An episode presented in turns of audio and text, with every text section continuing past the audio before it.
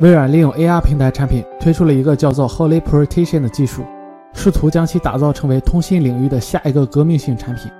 该技术利用 Holiness 将用户传输出去，传输的内容包括图像、声音等，类似于《星球大战》系列电影里看到的全息影像一样，能够将人的影像传输到一个地方，并且跟对方展开实时互动。微软利用了一套 3D 摄像头打造了这个令人激动的功能，但尚未透露具体的配置信息。可以肯定的是，该技术尚处于早期开发阶段，商业化还要等到很长一段时间。荣耀手机发布了一张宣传图，将在三月三十日巴黎发布新产品，邀您克服地心引力、不明觉厉。而荣耀八也通过了无线电发射型号核准。配置上，荣耀八将搭载麒麟九五零处理器，一千二百万像素的双摄像头，四 GB RAM 加三十二 GB ROM 的组合。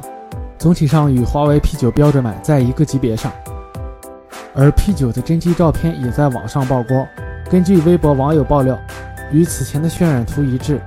另外，OPPO Mart 列出的参数，华为 P9 系列将延续 P8 系列高中低三种配置。P9 系列采用了简洁无按键的前脸，直而硬朗的边缘，以及略有弯曲的金属背板，延续了华为之前的设计风格。乐视将联合 TCL 发布电视新品。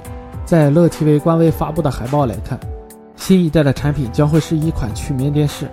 之前乐视曾独自发布过曲面电视，但因为面板供应问题一直延期没有开卖。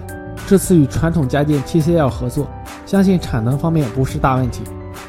三星已经透露，该公司正在打造全新的物联网操作系统，证实会在下月旧金山召开的三星开发者大会上宣布。全新开源的物联网操作系统，支持轻量级、高效率的宽泛应用。三星早已在物联网市场展开耕耘，推出了完整的 SmartSync 连接设备产品线和 Artic 开发版。近日，一款联想新机通过了电信设备认证中心的认证，配备了5.5英寸 1080P 屏幕，1.8G 八核处理器，2GB RAM 加 16GB ROM，前置800万，后置1300万像素的摄像头。配备圆形指纹传感器，看起来好像某米 Note 系列。iOS 9.3又爆出了某些网站的链接会导致邮件、消息等应用崩溃的 bug。苹果支持论坛已经收到了此类问题的汇总，暂无可靠的解决方案。故障的原因也仍然不明。目前最受影响的是 6s 和 6s Plus 的用户。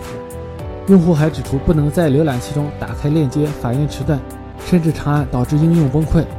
iPhone 用户还是要谨慎升级，目前暂无解决方案呢。京东众筹平台上线了一款自家发起的众筹产品——电子书阅读器。京东这款阅读器逻辑定价可能在五百九十九元，逻辑加保护套的价格在七百九十九元之间。采用安卓操作系统，就是不知道五幺二的内存能不能够用呢？点击屏幕右下角的订阅按钮，可以订阅我的视频。扫一扫，关注微信公众平台，会有更多精彩内容。